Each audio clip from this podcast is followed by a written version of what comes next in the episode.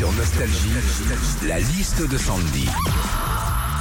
Sandy, jeudi 27 octobre, journée mondiale du patrimoine audiovisuel français. Qu'est-ce qui se passe quand on regarde la télé Eh ben pour commencer, faut le dire souvent, on regarde la télé sans but précis. hein.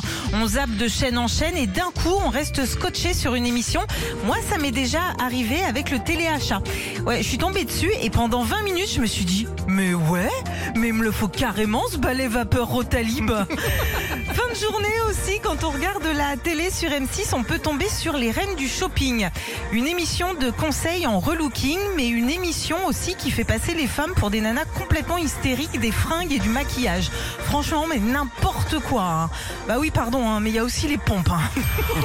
enfin, à la télé, on est tous déjà tombés sur des jeux genre euh, N'oubliez pas les paroles, euh, Slam, euh, les 12 coups de midi, et puis le jeu le plus ancien du PAF des chiffres et des lettres. Alors c'est plus que le week-end maintenant, mais c'est toujours une émission culte avec des candidats hyper intelligents, très calés en maths, mais aussi en langue française. 9 lettres, avec enculage au pluriel. Enculage. Oui, et des mouches exclusivement. Voilà, et puis c'est très fin. hein.